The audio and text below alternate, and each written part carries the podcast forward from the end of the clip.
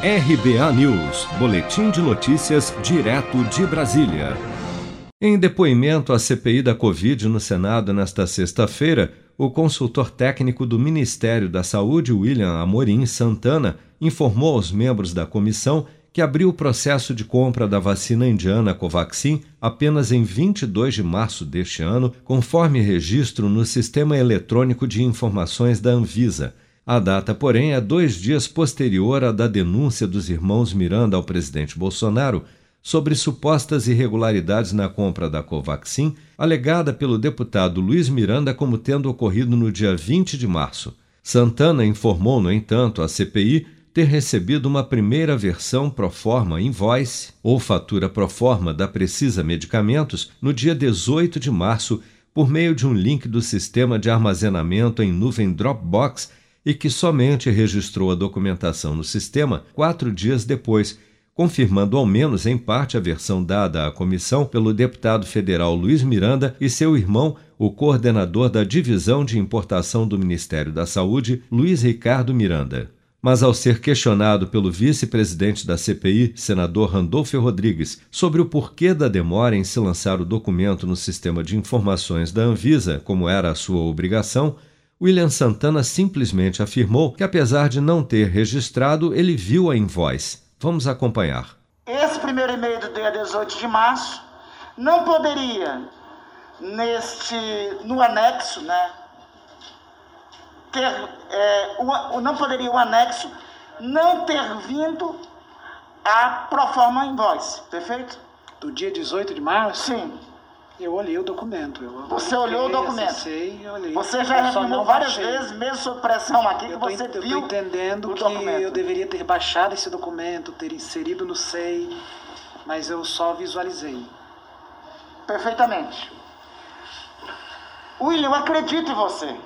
Mas antes do encerramento do depoimento, o senador Flávio Bolsonaro confrontou Santana com um laudo pericial encomendado pela Precisa Medicamentos que atesta que o primeiro proforma invoice teria sido emitido no dia 19 de março, sendo assim impossível que ele o tivesse recebido na véspera, como relatou a comissão.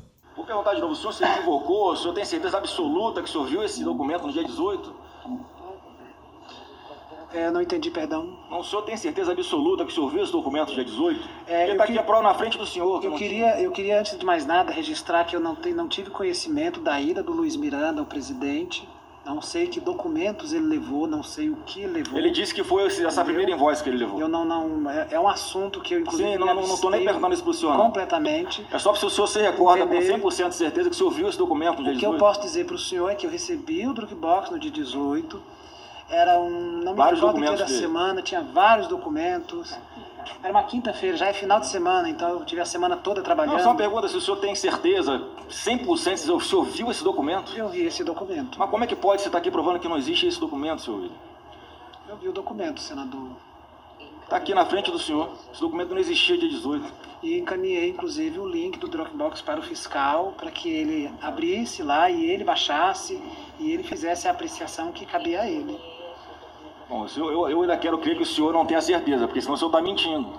Um segundo laudo pericial contratado pela Precisa Medicamentos aponta ainda que o primeiro Proforma Invoice, este emitido no dia 19 de março, teria sido encaminhado ao Ministério da Saúde apenas às 10 horas e 22 minutos do dia 22 de março, em um e-mail da diretora executiva da farmacêutica Emanuela Medrades.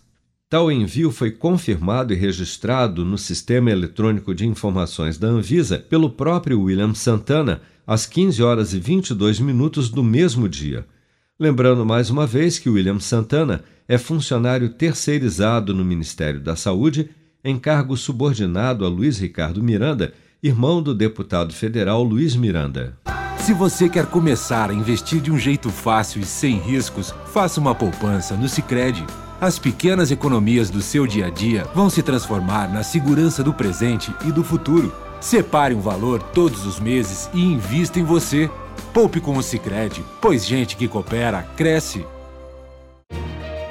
Com produção de Bárbara Couto, de Brasília, Flávio Carpes.